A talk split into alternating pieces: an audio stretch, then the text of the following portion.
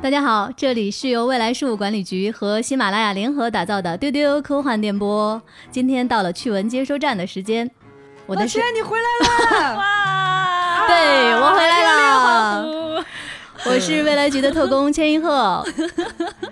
半个月好像没跟大家见面了，你不在啊？我们录了两期，我自认为可以喜提丢丢目前为止最憨憨的两期，但是播放数据非常好，可见我们的听众粉丝们还是很爱你们的。哎呀，老千可别客气，那可想死你了。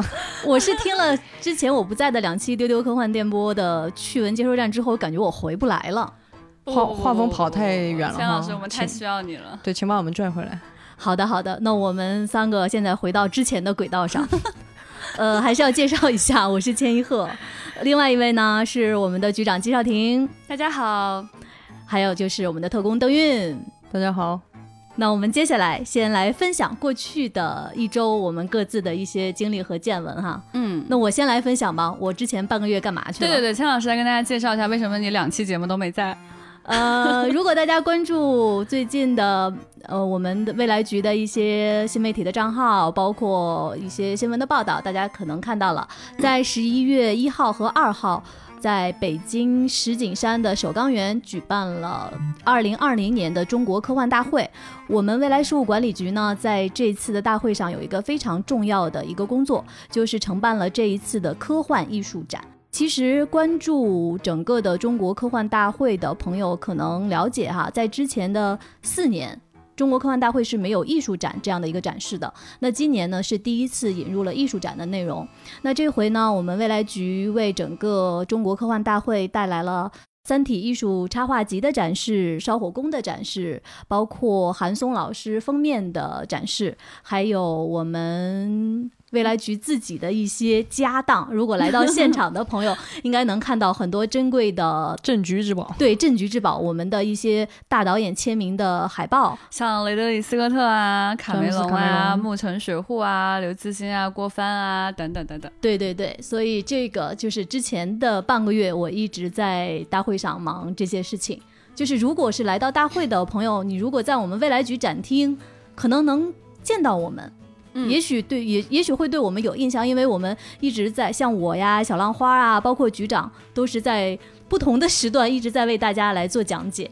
对，其实这次展出呢，我们除了展示未来局的这个艺术作品之外，我们还展示了很多其他的内容。是的，包括有非常好的，就是这个漫传奇出品的，就是刘慈欣的短篇小说的漫画集。有一些部分的这个原画展示，此外呢，就是我们还有这个心之所在科幻书店啊，也是大家科幻迷特别特别喜欢的一个专业的科幻书店提供的今年以来优秀的科幻书的展示。对。啊，这个科幻书展示，我觉得可以说是最受欢迎的一个部分了，就是你能从早到晚都看到很多小朋友在那边看书，是的，席地而坐，特别可爱，就是那个地方像整个科幻大会的一个读书角一样。对，小朋友就是真的是非常的不舍得，就不撒手那个书。然后我们说这个是我们的样书，就有的小朋友就特别想带走回家继续看。所以就是你在他们身上，从他们眼睛里真的看到就是中国科幻的未来。有他们喜欢这个行业，才是一个充满了力量、充满潜力的这样的一个行业。我们现在能看到，就是在西方的科幻大会上，有很多科幻迷其实年纪特别大了，嗯。那我们也很羡慕他们，有好多老爷爷老奶奶喜欢科幻，但同时他们其实非常非常羡慕我们，因为我们有很多孩子，他们特别的热爱科幻，在这个首钢园上还发生过很多很。令人感动的对话，对对，在我们的艺术展上，大家可能在我们伴伴上看到有我们发过的一对母女的对话，这个是当时真的是非常非常令人感动，因为我们把整个烧火工绘本的整个的画儿来做了一个全面的集中的展示，在这个现场啊，刚好就有一个妈妈在跟女儿讲解这些画作，她走到这个烧火工的插画的前面，妈妈就问说。你说为什么宇宙要用黑色来表现，左上方的小人要用彩色的呢？我觉得这个问题挺难回答的，但是这个女儿回答的特别好。她说，因为这是宇宙中唯一一个温暖的地方。哇，哦，真的是特别棒，特别感人。就是听到这个对话，看到这个对话之后，就有一种觉得，就是前面做了很多的努力都是有价值的。嗯，是的是的，是的。那说到这一次的中国科幻大会呢，它的指导单位是国家电影局，主办单位是中国科协和北京市人民政府。嗯刚才我规格特别高，对，刚才我在节目开始的时候说到，它的举办地是在石景山的首钢园，嗯这个也是石景山第一次来办中国科幻大会。嗯然后这个场地呢，它很有特点，它是把之前的一个炼钢炉，也就是三高炉，它给变成了一个可以做会议的一个场地。嗯然后就相当于说，我们整个的开幕式啊、论坛啊，是在昔日的一个炼钢炉里面举行的。嗯，而那种炼钢炉的那种震撼感，我怎么形容啊？对我来说，它是那种特别工业的庄严感。嗯，就是你可能说它是一个钢铁巨兽啊，或者怎么样，但是当你人置身在那样一个庞大的一个炼钢炉里的时候，那种工业时代的庄严感就给我的震撼特别强烈。嗯，那后来我们因为在整个的这个主会场里面布置了《三体》艺术插画集一些巨幅的画展，包括大家知道韩老师的那一套就是布兔画的红色系列的那套封面，就是那种想象力的那种自由感。然后当你置身在这个整个的那种钢的结构的包裹里的时候，那种巨大的美学的效果非常非常棒。哇，对，真的是一个非常适合展现飞扬想象力的一个场地。对，因为首钢园里面会有一个奥运的场地，就是大跳台。呃，我不知道大家是不是喜欢冬奥项目哈？大跳台这个项目是我最喜欢的冬奥项目，就是跳台滑雪。嗯，就是大哎家可以去看一下跳台滑雪这个项目，真的太美了。就是我的形容，就是我觉得运动员就像一只鹰一样，能在空中翱翔。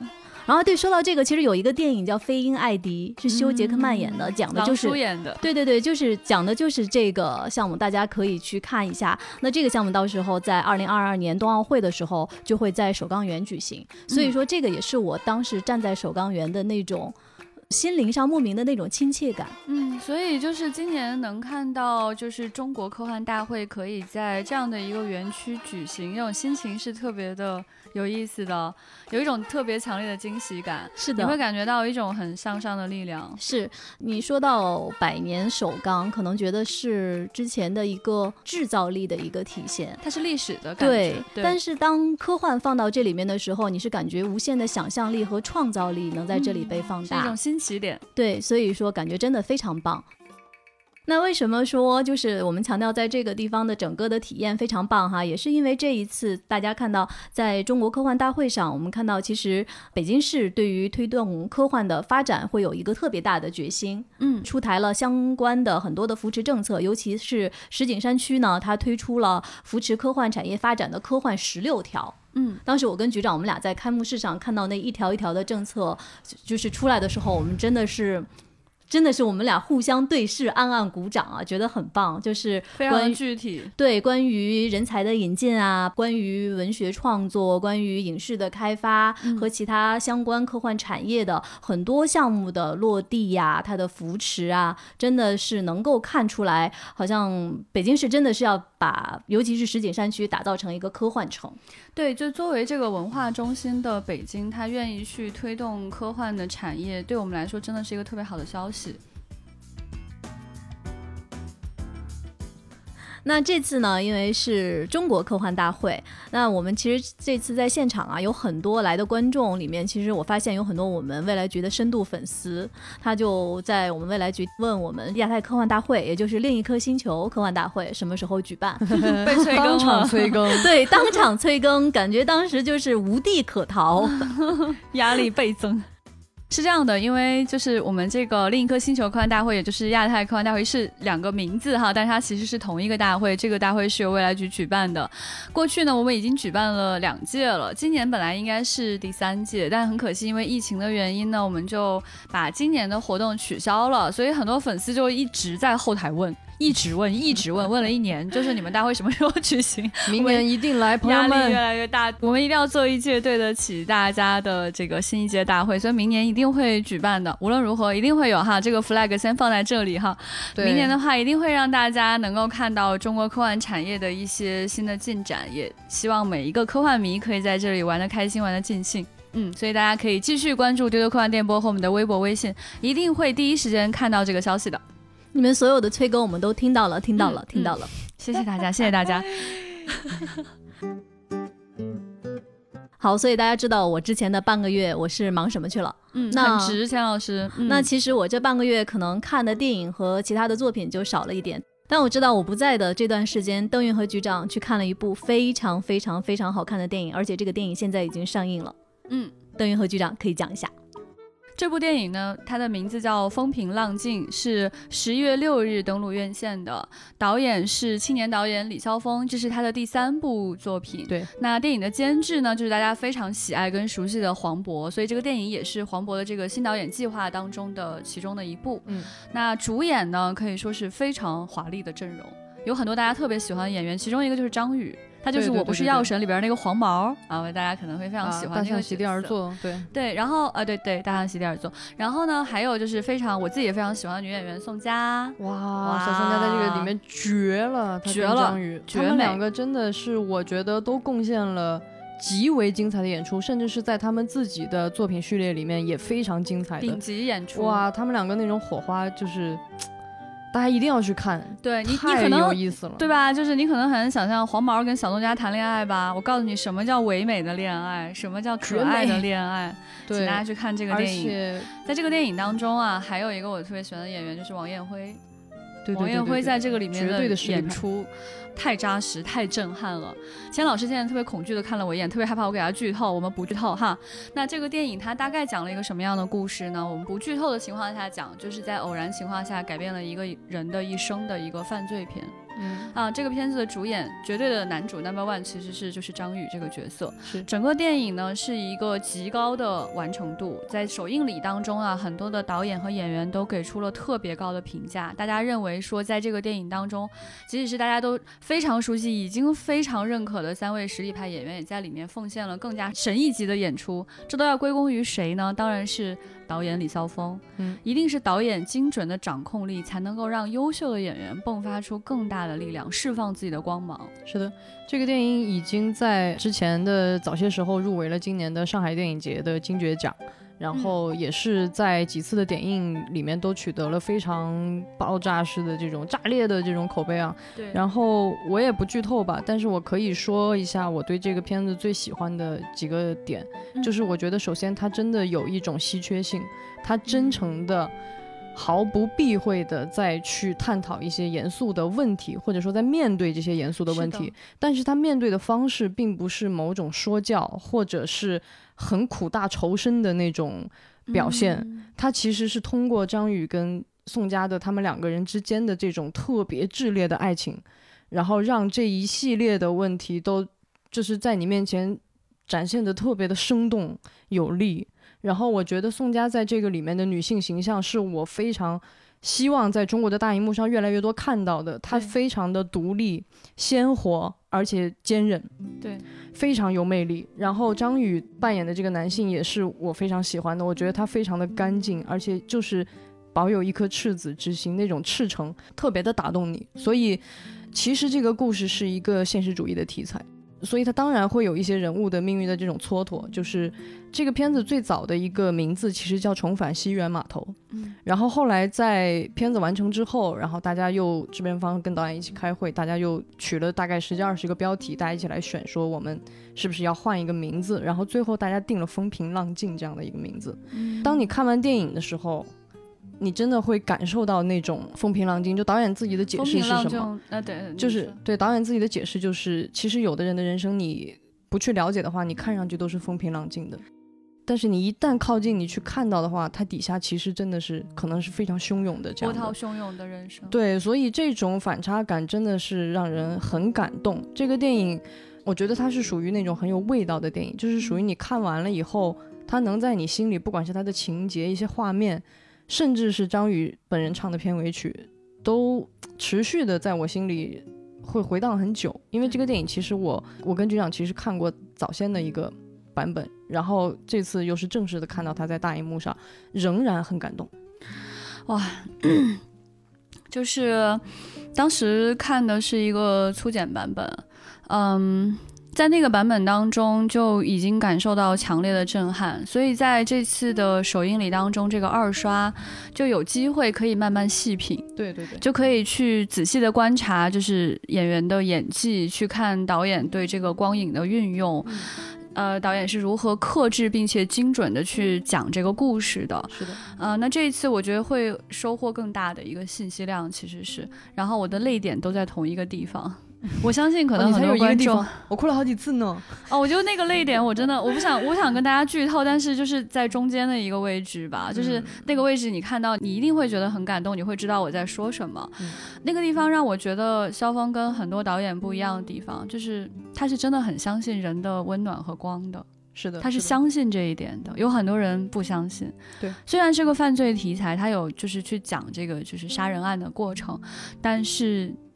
如果一个导演他相信人的美好之处，你是总在里面能够很清晰的看得见的。对，还有一个很有意思的地方哈，就是这个电影它的演员除了这种神一级的阵容之外，它还有很多新演员，是有有年轻演员去演那个小姑娘，然后演这个少年时代的张宇的这个角色。对，但是导演可以把他们调教到在同一个频道共振，你可以想象导演在背后做了多少的工作。嗯，那这样一个口碑爆棚的电影，想要推荐给大家的原因。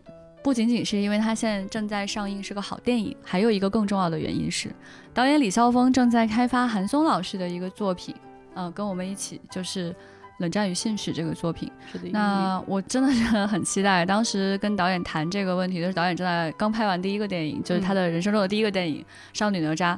我觉得肖峰真的是非常未来可期。如果大家对犯罪题材感兴趣，对什么样的导演会拍韩松感兴趣？都可以去看一下这个电影，绝对不虚此行。我个人跟局长的感觉比较类似，就是我们都默默的把它已经预定为今年的最佳。不只是我们，就很多人都说这个话。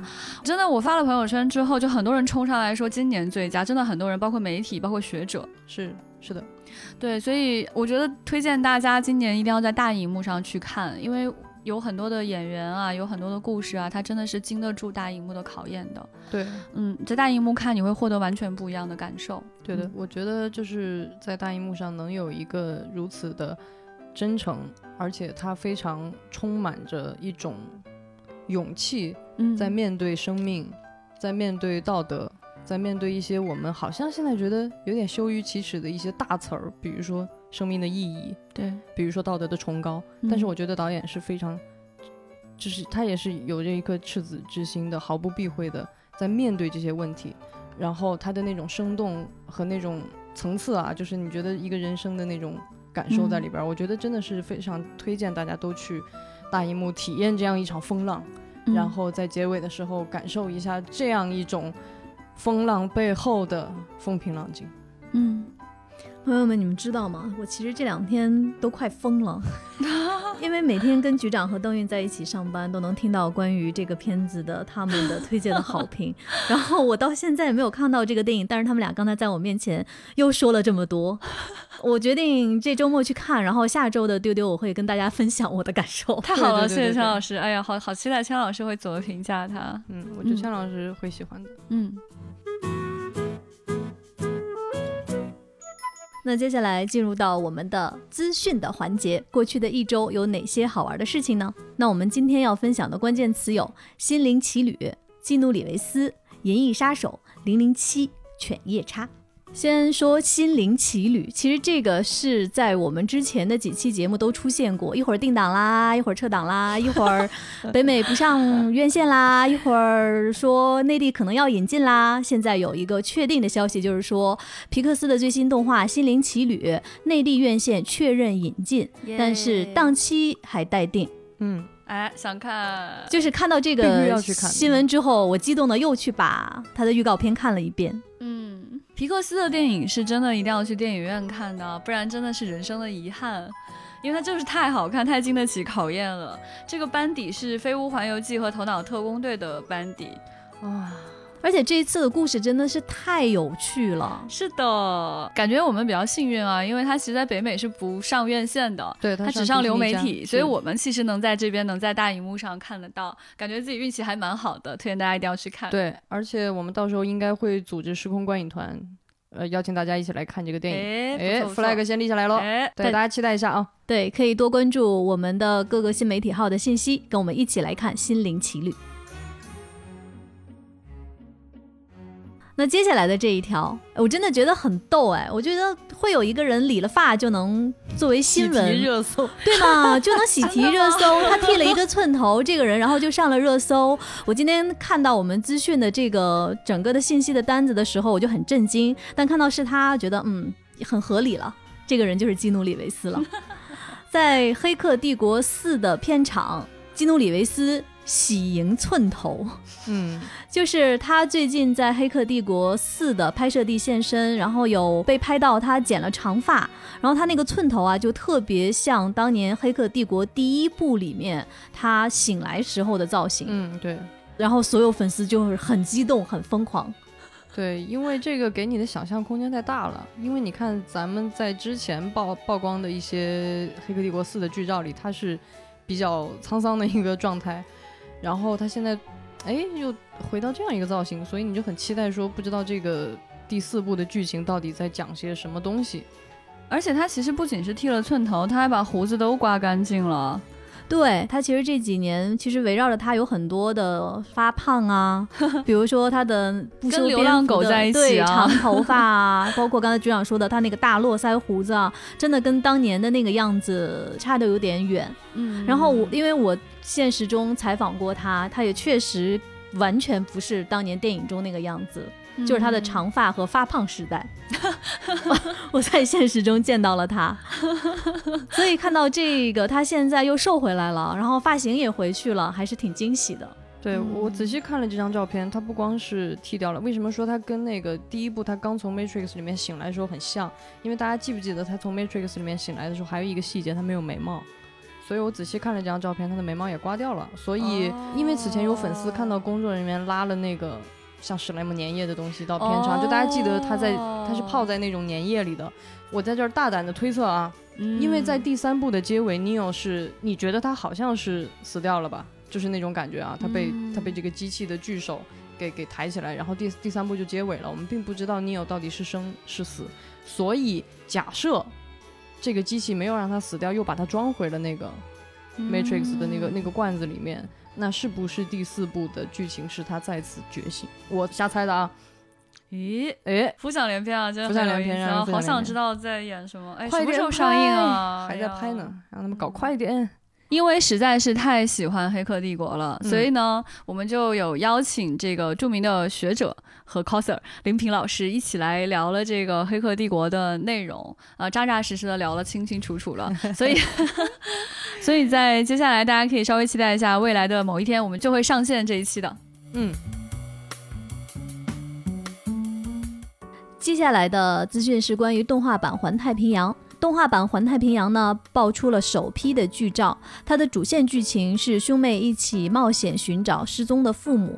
然后这里面有一个很重点的一个信息呢，就是这个动画版的《环太平洋》和之前上映的电影版是共享同一个世界观的。嗯啊，嗯。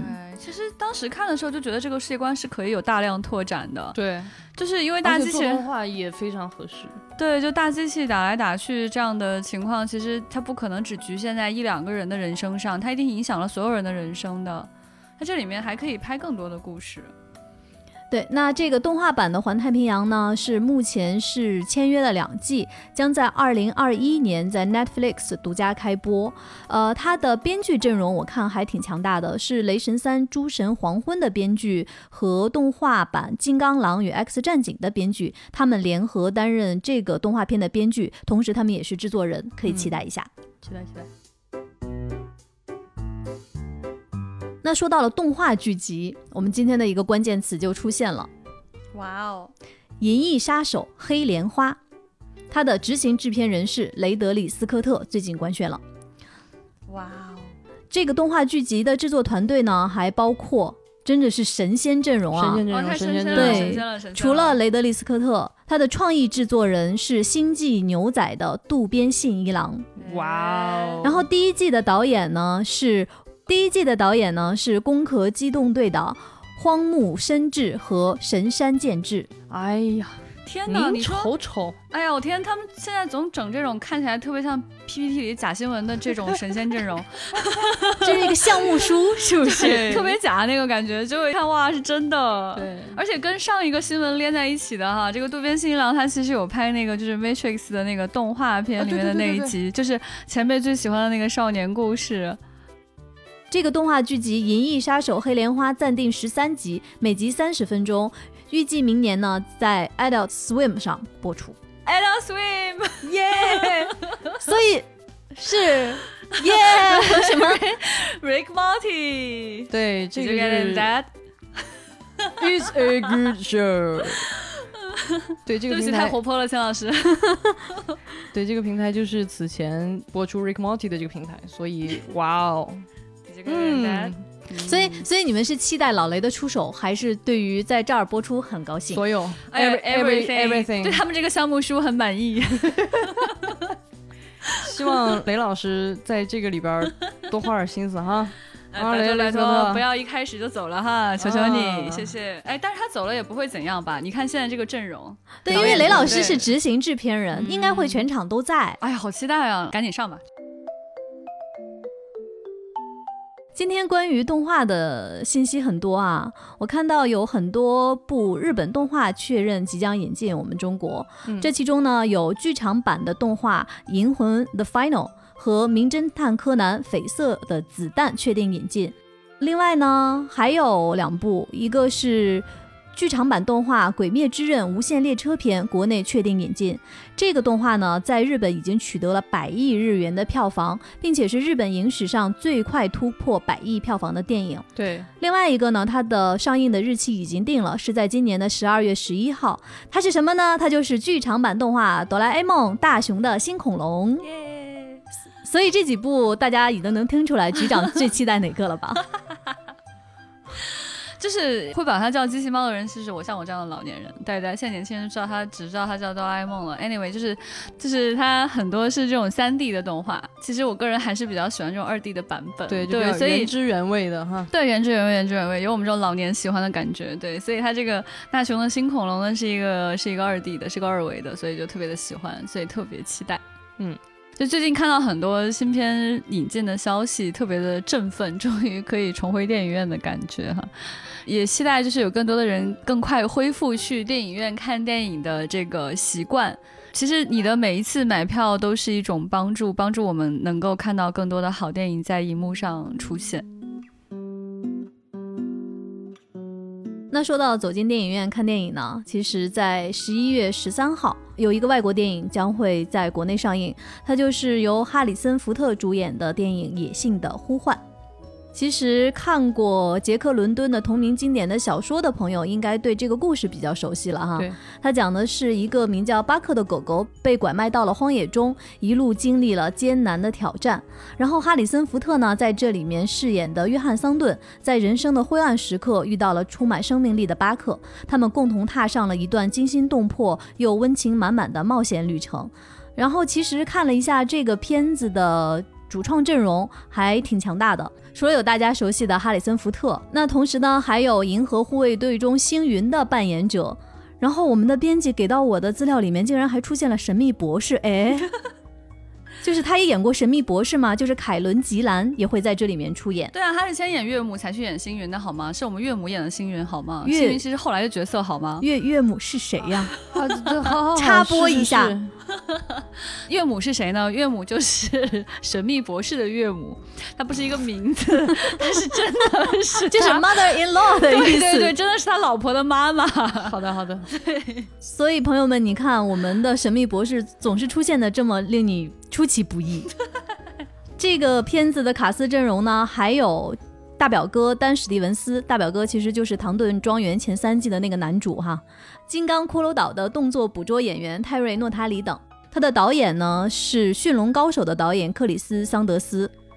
这个预告片我看了，然后我看了一下这个导演的背景，他一直就是除了指导《驯龙高手》以外，他其实在很多迪士尼的电影里边做相关的工作，所以 我我我我我觉得这个所以这一集是训狗高手，不是训狗高手，我觉得这一集的名字不应该叫《野性的呼唤》，应该叫《巴克奇幻历险记》，它真的特别有那个感觉。请展开讲讲。就是因为现在我只能看到那个预告片嘛，大家去看，就是你完全不会以为这是一个杰克伦敦的小说，它充满了迪士尼的那种气质，而且巴克几乎就是一个绝对的主角的那种感觉，而且他是那种典型的迪士尼式的动物主角，特别的有魅力，特别的幽默。所以我的建议就是大家可以把那个 杰克伦敦忘掉，啊就是当它是一个迪士尼的跟这个狗狗做朋友就《巴好克奇幻历险记》。对，可是可是是我看到这个信息的第一个抓住我的点是哈里森福特，嗯，可能我们老年人在这里面 我能知道您对他的爱，我感觉到了。可，但是如果这只狗能够盖住哈里森福特的魅力的话，你觉得狗好厉害是吧？还真是挺奇幻的。是这样的，这个狗它毕竟还是用特效做的嘛。对对对，而且是迪士尼的人做的特效，你们想想，它得是多么会可爱的一只狗。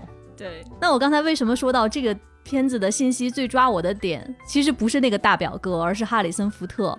我觉得哈里森福特对于我们这一代人的观影经验来说，实在是太重要了。哎，我们这一代人，邓玉你怎么也回应了？嗨，我可是我人生当中第一部在电影院看的电影就是《亡命天涯》，主亡命角就是哈里森福特。对，《亡命天涯》在当时真的觉得是太好看了，那个怎么会有这样的商业电影对，那个时候我四岁吧。啊？哦、i m sorry, but you know，抱歉受到伤害了。好，就前辈我我就是想跟你表达为什么我能掺和进来，是因为我从小就掺和进来了，虽然对吧？前辈特别有意思，他小小年纪吧，长了一张小学生的脸吧。他的这个观影经验非常特别，就甚至感觉他的观影经验比千老师呢还要再往再年长个十年二十年的。就我觉得前辈的跟我的观影经验好像还蛮重叠，完全重叠，跨越了时间的鸿沟。对，就是为什么说到《亡命天涯》，其实《亡命天涯》是中国引进的第一部分账大片没。错，在那之前，其实中国的电影观众是没有机会是同步能看到在电影院看到这样的好莱坞电影的。而《亡命天涯》呢，其实又是同时它作为它整个的质量本身，它是一个非常好看的一个警匪片。嗯，那个时候的哈里森福特真的是光芒万丈啊！对，呃，那个时候还不能说是硬汉，但是就是那种特别有魅力的外国演员。是是这样的一种印象。那其实接触了科幻之后，你再往前看哈里森福特演过的电影《星球大战》《银翼杀嗯。手》，包括《印第安纳琼斯》系列，绝对，他真的是那个时代，真的是写上了他的名字。绝对的，对的对的，我不知道现在这个数据还对不对，但是至少在之前很长一段时间里面，他是全球票房最高的男演员。嗯，哇。哦，就是这些写在影史上的经典的科幻电影，包括动作电影，全都是由哈里森福特主演的。而且我觉得他特别能够代表就是那个时代对男性的审美，是的，对，他就是一个极富魅力的演员。对，对他其实在这个就是硬汉和一个知识分子之间拿捏的特别的微妙，而的感觉。且他不是那种冷面硬汉，他大家应该记得，他笑起来嘴有点歪歪的，而且坏坏的，啊有一对有点这有一个关于他的特别有趣的一个信息，其实哈里森福特在做演员之前，他在做木匠，啊 他是一个木匠出身，哦 OK，所以你看他身上第一次知道，有点那种比较朴实的，就是。啊就是那种气质然后他又在电影里面呢，就是经常演这些救世英雄哈。嗯，然后他其实他自己是呃，因为他喜欢开直升飞机，他是在美国有那个直升机驾照就是对他有直升机驾照，而且他是能够参与到那些应急救援。然后这有一个真、有有一个很真实的故事，就是在加州有一个小男孩，他在森林里面还是在哪儿啊迷路了，然后呢他就拨打救援，然后这个时候来了一辆直升机，这个直升机下来的人是哈里森福特。我的天哇有点上头这个新闻，他看，然后我当时看那个采访，他就是就是一个英雄。我的天啊！从空中下来救你了。电影里的，情节的感什么时候来，救你了？就是那种感觉。我的天，太上头了这个新闻。所以说，就是哈里森福特这个人真的是很传奇，然后有很多很多角度的魅力吧。他很有意思啊，他虽然就是刚刚邓老师说他笑起来有点邪气的，但其实他给人感觉是个特别善意的人。他不是笑起来邪气，是那种小坏小坏的，对对对，他就是不是那种坏的，嗯对，就是他他总是让你感觉到一种不知道怎么说正面的力量，正的？所以你刚刚说他会去救人，我觉得嗯很幸福。然后开着直升机从天而降。哎呀，我的天呀！所以他现在也是，我脑子里已经开始有那个音乐了，当当当，对不起。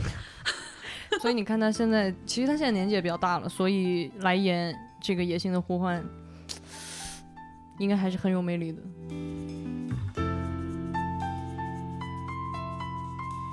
我们刚才说到了硬汉的形象，其实，在前几天有一个非常悲伤的消息，就是一个银幕上也是演硬汉的著名的演员去世了。他就是第一代零零七詹姆斯邦德的扮演者肖恩康奈利，他享年九十岁。当时其实，在收到这个信息的时候，我那会儿正好是在首钢园，在准备第二天的科幻大会的工作，当时很晚了。我突然看到手机的一个推送出现在我的桌面上，局长，我不知道有没有印象，我那会儿突然沉默了，有一瞬间我没有说话。后来就是大家看到了这个信息，还安慰我说要节哀，就是这种，就是这种很错，非常非常错愕的感觉，因为肖恩康奈利真的是太传奇了，以至于你会认为说这个传奇好像能一直跟你在一起吧。所以，当你知道他去世的消息的那种错愕的沉默，真的是还挺难过的。嗯嗯，我对肖康奈利的啊，你看老千，对不起，这个时候又有年龄的鸿沟了。就是其实当我对他开始有印象，而且我很喜欢他，我我能想得起来，他应该也是我很小的时候就很喜欢的一个男演员。但是那个时候已经是从比如说《勇闯夺命岛》《偷天陷阱》开始了，他那个时候已经呃稍微上了一些年纪。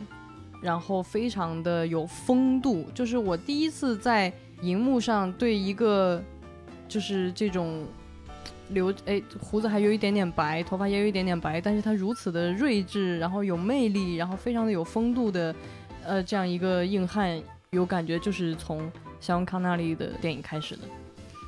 嗯，其实对于我的观影经验来说，肖恩康纳利他演的六部零零七，其实。我是完全没有在线性的这个时间里面去去看过的，我们都离那个时代比较远。是，但是即便说在现在，就是有一个通用的笑话嘛，就会有人问丹尼尔·克雷格，谁是世界上最好的零零七？然后丹尼尔·克雷格会说肖恩·康奈利。嗯啊，就是他肖恩·康奈利，他塑造了这样的一个经典的英伦的。间谍绅士的形象是的，所以他他在历史上演了六部零零七的电影。一九六二年呢，他是凭借第一部零零七电影《诺博士》走红的。所以说，在邦德电影里面，那个特别经典的规定动作，就是每一部邦德电影里面，对都要有一个镜头让他报一下自己的名字啊，Bond James Bond，就是从肖恩康奈利演的第一部《诺博士》开始的。嗯，其实他这次去世之后，我看了一个。关于他的故事，这个是我之前并不了解的，因为其实肖恩康纳利他是苏格兰人，他其实是出身于一个劳动人民家庭，他从小就是干各种的苦工啊苦力，没有上过什么学，所以说他本身是没有受过很好的教育的。嗯，然后呢，他自己其实是因为这样一个非常有优势的面庞和身材，他其实获得过健美的冠军。后来就进入到演员的这条路上，但是呢，他开始做演员之后，他会发现自己所用的文化知识非常短缺，所以他在任何的场合，他都去读王尔德的书，去读所有的这些文化的书籍，然后去改掉自己难懂的苏格兰口音，然后让所有的人去接受他。但是有一个非常有意思的一个花絮哈。就是《零零七》的原作者伊恩·弗莱明先生，他其实当时看到是肖恩·康奈利去演诺博士的时候，他是非常不喜欢的。哦，因为在他心中，他理想的零零七是加里·格兰特。哦，是那样一个就是出身高贵的、受过良好的教育的那样一个人，他不喜欢一个劳动家庭出身的一个健美先生来演零零七。也正是因为肖恩·康奈利他的非常精彩的演绎，所以说伊恩·弗莱明先生在后面的他的小说中给零零七詹姆斯·邦德加上了苏格兰这样的一个身份。哦，哎，有点感动这个故事。是的，对，所以说这个是他去世之后我才知道的一个花絮。但是我觉得这位老先生他从零八年开始吸引了，当时很多人就说是因为肖恩·康奈利她漂亮了一辈子。所以他不愿意让观众再看到他不好看的样子了。嗯，但是从一个演员的角度，或者说他的表演的角度，或者他自己的努力的角度来说，我觉得他能把自己最好的时间留在荧幕上也就够了吧。是的，嗯，嗯，那我们接下来的信息是关于文学方面的。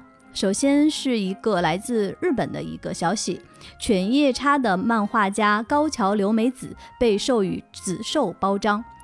哇哦，大家熟悉高桥留美子，除了犬夜叉之外呢，还有福星小子、人鱼之森、相聚一刻、一棒的福音、境界的轮回、乱马二分之一等等等等，这些嗯都是他笔下的经典作品。对，那刚才我们说到的这个紫绶包章呢，是日本政府颁发的包章之一，授予学术、艺术、运动领域中做出卓著贡献的人。此前呢，这个奖曾经授予过水木茂、大有克洋、长谷川听子等等。恭喜恭喜，实至名归。很厉害。嗯，第二个消息是关于我们爱的韩老师韩松。韩松作品精选集《韩松作品初探：黑暗短篇小说之卷五》今年九月在美国出版。嗯，选集收录了六篇短篇小说，其中包括《地铁惊变》、《看的恐惧》、《我的祖国不做梦》、《地球是平的》、《嘎赞似的转经筒》、《两只小鸟》。其中呢，《地铁惊变》、《看的恐惧》和《我的祖国不做梦》是首次被翻译成了英文。同时呢，这个短篇集里面还收取了三篇非虚构的文章，其中包括论文《为何韩松很重要》，以及韩松老师的采访与韩松对话和韩松老师所著的论文《科幻出海：中华文明与西方新的对话》。轨迹杂志呢称赞韩老师的这本书耳目一新，在恐怖小说领域里探讨了意义重大的主题和人物形象。同时呢，这本书在亚马逊上收获的好评也很多。其中，Edward Z 说，每一个故事都很有趣，因为都是从中国人的视角出发，能看到他们的文化是如何处理科幻和恐怖主题的，这是一件令人愉快的事。每个故事都充满了对社会的反思和评论，每个故事都非常疯狂，给人留下深刻的印象。这本书呢是由暗月出版社出版的，目前在亚马逊有售。嗯，我们一直觉得韩老师的作品是可以拥有很大的国际影响力的是，的，但其实也很难的是，就他的小说的翻译其实很难，他的文本上存在很强的多义性，嗯，他既给学者带来了丰富的养料，同时也给翻译带来了很大的难度。所以这部小说集的出版可以说是应该是编辑付出了很大的心血，也恭喜韩老师，也感谢就是译者和编辑们的努力。其实蛮希望看到韩老师的更多的作品可以被译介成不同的语言的。是的，对韩老师的作品，他往往有很强的这种震撼力，只要读到的人就会印象深刻，非常的难忘。我们也希望全世界的读者都有机会去接触和认识他。我觉得十一月的上半月，可能大家都沉浸在一种买买买的情绪里面，这个情绪说呢，嗯，可能被曼达洛人看到了。所以曼达洛人呢就出了好多好多的周边，我看到这个周边的单子都惊了。尤达宝宝为灵感的眼影盘，它应该是绿娃娃的那种色系吧？好像是有看到过，它那个配色就是尤达宝宝身上的配色，特别的有意思，很可爱。而且你看它这个色号起的名字啊，好帮手曼达，塔图因风情，宝宝的脸庞，baby face，就这个叫 baby face 的这个颜色是尤达宝宝的 baby face。还有叫袁丽晶，最有意思的来了，还有一个颜色叫做小青蛙，竟然可以这样，过分了啊！我觉得这个眼影盘不用画在脸上，就是买到就还挺高兴的。对，就你看我有这个个。然后呢，星战官方还推出了一个大型的剁手活动，叫曼达洛星期一。我去，他们每周呢会公布一批曼达洛人周边，好过分哦！然后在这周公开的产品有有阿迪达斯联名鞋、Color Pop 尤达宝宝眼影盘，还有就尤达宝宝的饭盒和电饭煲、曼达洛人海报册、曼达洛人的 T 恤和滑板、曼达洛人风口的玩具、尤达宝宝毛绒玩具、尤达宝宝遥控玩具，还有这个汉娜安德森联名亲子装、尤达宝宝的手链、曼达洛人第一季改编童书，还有联名的袜子，还有对战的游戏啊！不得不说啊，卖周边我们只服迪士尼啊，太可怕了。太恐怖了，好过分！而且每周都会公布一批，这个刚才局长念的只是其中一周公布的内容。对啊，太吓人了。他这个活动叫做 Mondo Mondays，就自己还在这边谐音梗了半天。说到恐怖的迪士尼出周边，我觉得接下来只有另外一个大 IP 能跟他们媲美了吧？每次大家说卖周边，我只服迪士尼的时候，还有一群人会说卖周边，我只服 EVA。对，比如说在刚才迪士尼公布的这个名单里面，它就没有洗衣液，那这个 EVA 就把洗衣液给你出了。哎呀，太可怕了呀！就是他还跟这个花王联名出这个洗衣液，EVA 的洗衣液，它怎么体现 EVA 呢？是倒出来是绿紫色？不是不是，它其实，哎，说实话，因为很多周边啊，它只是那个配色，它很 EVA。对，就是我们就说，EVA 粉丝总是会对着紫的和绿的配色的东西露出那种傻乎乎的笑容，就基本上就是这样。它只提取一个重要的颜色，因为黄的跟红的在一起，绿的跟紫的在一起。我说哇，EVA 啊，就是这样，就是粉丝好容易满足，很容易掏腰包。那说到粉丝很容易满足，我觉得有些深度粉丝就还挺厉害的。前段时间，半半发了一个消息，打疫苗看到了全网最伟大的婴儿名字。因为大家知道，现在在医院哈，它会有电子屏，你叫号的话，就会显示说接下来几号几号是谁，对，要去什么诊室，要去几号接种台。然后这个宝宝，他的名字叫邓布利多，姓邓的前辈。是，关键是我看了他这个邓布利多，我我估计是个小女孩，所以她把中间那个利改成了那个美丽美丽的丽。我推测的啊邓布利多，我的妈呀，这个家长一口凉气。全网最伟大的婴儿，对，即使是性别不同，也还是要起这个名字。是的，就无论如何，我生个孩子，我就要起这个名字。对，这个不禁让人想起之前有网友吐槽，就说。哈利波特就在书里啊，哈利波特最后不是生了一个孩子吗？然后给他取名叫阿布斯西弗勒斯，阿阿布斯点儿西弗勒斯点儿波特。然后当时大家就吐槽说，这个非常像一个喜欢哈利波特的宅瞎取的名字，瞎取的网名的那种感觉，就把我喜欢的人物呃拼一下拼一下，还带上点儿，感觉特别正式 啊。邓布利多，哇，可以想象这个小女孩 以后应该是会经常被老师点起来回答问题啊。哎，邓布利多，你说一下，你怎么连这个都答不出来？邓布利多。但是我觉得，如果这个老师也是一个深度哈利波特粉的话，点他起来回答问题，可能有点心理障碍。邓布利多，你回答一下。不会不会不会不会，肯定特别爱点他。祝这个小朋友未来一路顺利。然后就说到哈利波特呢，其实这周还有一个跟哈利波特相关的快乐。就是罗琳，他说他的女儿特别喜欢 Tom Felton，就是咱们的马尔福少爷。为什么喜欢少爷呢？是因为他会教人家玩抖空竹。好奇怪的画面。我真的有看那个视频，所以就是马尔福少爷在抖空竹是吗？抖的还挺好的啊，真的吗？反正比我强。啊，还挺有意思的，你真想象不到呢。说不定这是什么魔法世界的娱乐项目？什么什么第第第五十六届巫师杯魔法抖空竹大赛？对对对，获胜者是马尔福。哎，你觉不觉得把咱们就是这几期丢丢连起来？我们有一期讨论过关于里面涮火锅，哎，然后这期讨论抖空竹，有些画风连起来了呢。魔魔法界的神秘事件，说不定邓布利多还在被医院叫号。打了疫苗就来，哎，挺有意思。说到，卡住了。说到有意思的事情，那接下来的这个信息，我们替千老师念一下。对我念的时候可能会有一些心理障碍，请局长帮我念出，谢谢。啊，最近有有一个新闻啊，就是在讲这个西伯利亚细胞学和遗传学研究所为了纪念实验小白鼠们立了一个雕像。这个小白鼠它戴着眼镜，然后两只手呢在那边编织，好像在织毛衣一样，其实在编织这个双螺旋的 DNA，看着像一个。在做实验的科学家，那这位设计师说，就寓意着小白鼠们和科学家们一样，为科学进步做出了很大的贡献跟牺牲。因为这个雕像会让人联想起科幻小说《献给阿尔吉农的花束》而引起热议。那为什么会想起这个科幻小说呢？《献给阿尔吉农的花束》小说讲述了一个智力障碍者查理，然后和科学家合作，他和。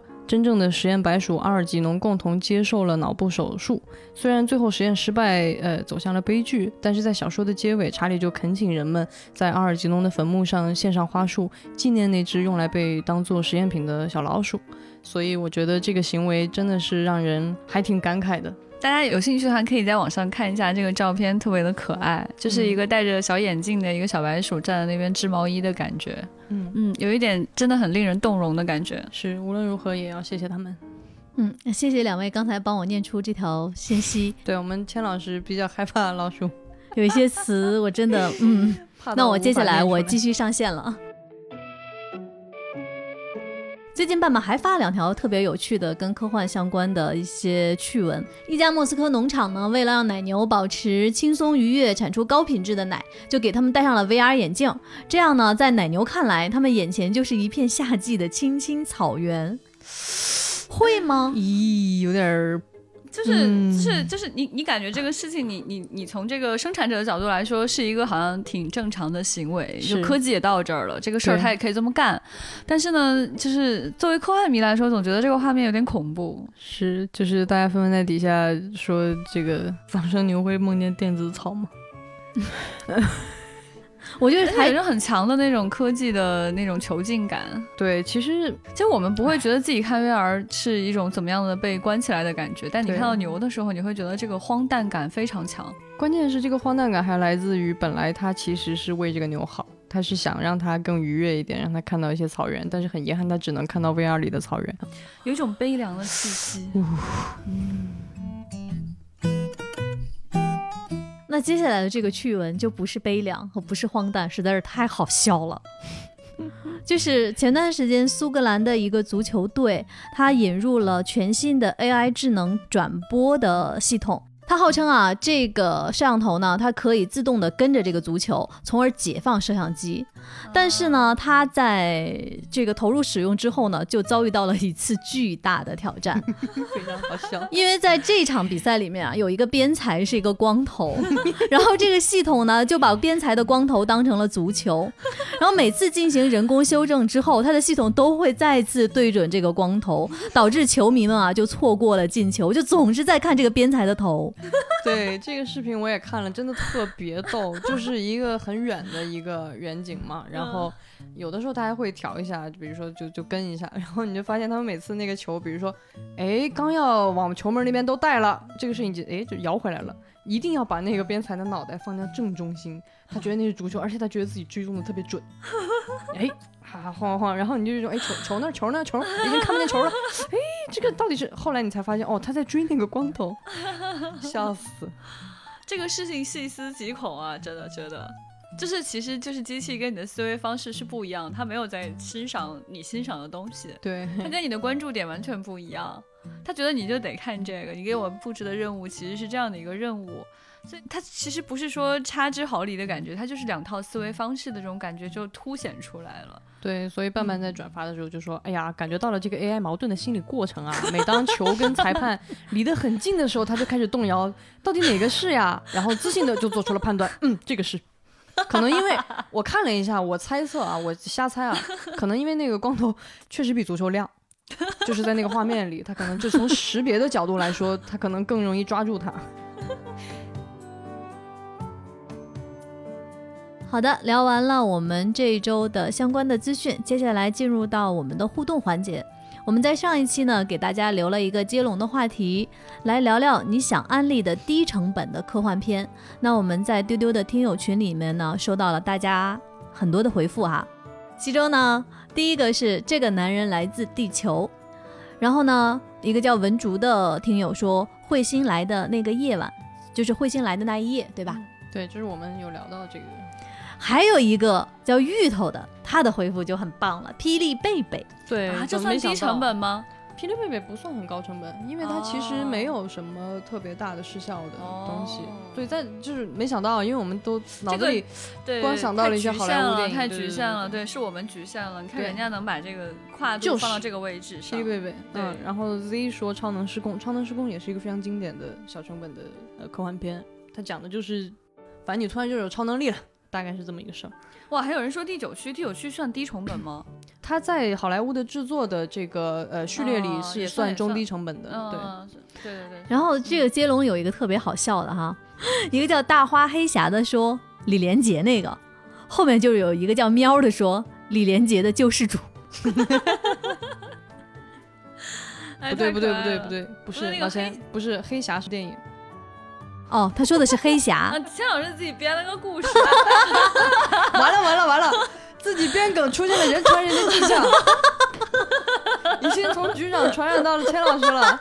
我要退出这个节目，我要退出。朋友们再见，这是我录的最后一期。钱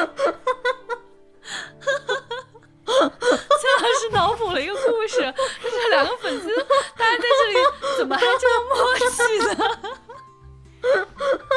呃，现在他们俩都已经笑傻了，我来给大家继续播报啊！我重新念一遍，大话说黑侠就是李连杰主演的那个，然后喵说李连杰的救世主和刘德华的未来警察，嗯，然后 一个叫歪心撞地球，啊，就是那个那个很有趣的情景喜剧，Third Rock from the Sun，对，所以就真的不贵吗？不贵，它是个情景喜剧。它是对，是个情景喜剧。它讲的是一堆外星人来到地球之后，假装是一家人，然后在这里住下来了这么一个故事。它当时那个片名的原名就很可爱，叫《从太阳数第三块石头》，然后所以它被翻译成了《外星撞地球》。看起来成本确实很不高。对，呃，一个叫 Kane 的朋友说 Cube，Cube 是 Cube 是非常经典的低成本对对对对。然后一个叫 Soulmate 的他说 Her。二我还挺认可的，它确实是低成本的，算是算是中小成本，中小对。对对对，它其实也。朋友们，它真的不是那么的便宜，能看看它制作其实是非常精精精良。对，它不算是极低成本吧？对，但是它也不是，绝不是那种大体量的大制作。对对对对，但大家不要觉得没有特效就一定便宜哈，这个不好说，它在里面这个钱花在什么地方了都很难说，包括剧本啊，包括演员啊，这个阵容啊等等等等。毕竟里面不仅是寡姐的声线演出，还有这个影帝演出，对吧？